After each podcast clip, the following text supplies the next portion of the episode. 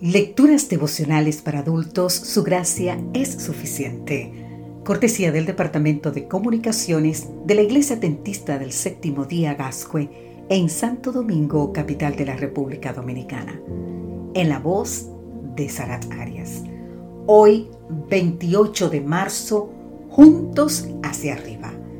El libro de Romanos en el capítulo 15, versículo 6 nos dice, para que unánimes a una voz glorifiquéis al Dios y Padre de nuestro Señor Jesucristo. La unidad tiene el propósito de conducirnos a la alabanza, la adoración y la misión. El resultado de vivir para agradarnos a nosotros mismos produce división y confrontación. Cuando actuamos hermanados por el amor de Dios, unidos por su sacrificio y comprometidos con su misión, lo glorificamos. Eso es lo mismo que enseñó Jesús en San Juan 17 y que vivió la iglesia cristiana primitiva en Hechos capítulo 2. El propósito de la unidad no somos nosotros.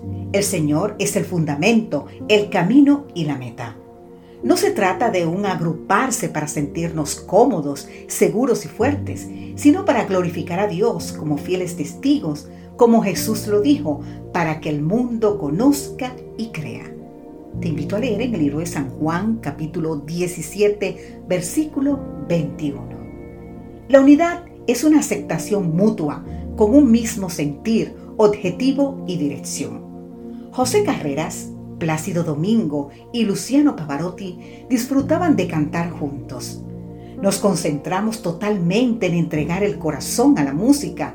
No podemos ser rivales si hacemos música juntos, declararon. No somos rivales si hacemos misión juntas. Así dijeron ellos tres. Desde que Edmund Hillary conquistó la cumbre del Everest en 1953, unos 200 alpinistas han muerto en su intento por alcanzar la cima. La práctica de escalar montañas no está hecha para los débiles de corazón. Así dice John Maxwell. Entre 1920 y 1952, siete expediciones trataron de conquistar el Everest. Tenzin Norgay estuvo en seis de esas expediciones. En todas fracasaron. Sin embargo, en 1953, Tenzin se embarcó en su séptima expedición al Everest con un grupo británico. Por cada nivel que los escaladores alcanzaban, se necesitaría un grado más alto de unidad. Unos iban adelante haciendo escalones y asegurando las cuerdas. El 29 de mayo de 1953, Tenzin Norgay y Edmund Hillary lograron lo que nadie había alcanzado. Pararse en la cima más alta del mundo. ¿Podrían haberlo hecho solos? No. ¿Sin la ayuda de un gran equipo? No. Tenzin lo explicó de la siguiente manera. No se sube el Everest en soledad o competencia. Se sube sin egoísmo y en unidad. A medida que el desafío crece, la necesidad de un trabajo en equipo aumenta. Esa es la ley del monte Everest.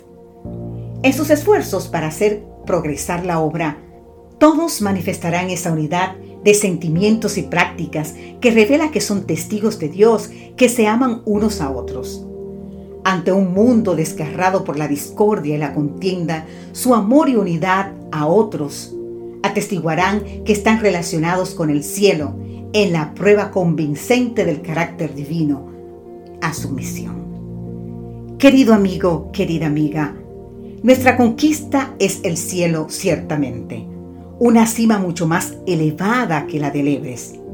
Vivamos unánimes para glorificar a Dios y establecer su reino Vamos todos juntos, porque al igual que a la cumbre del Everest, no se llega solo, sino acompañado.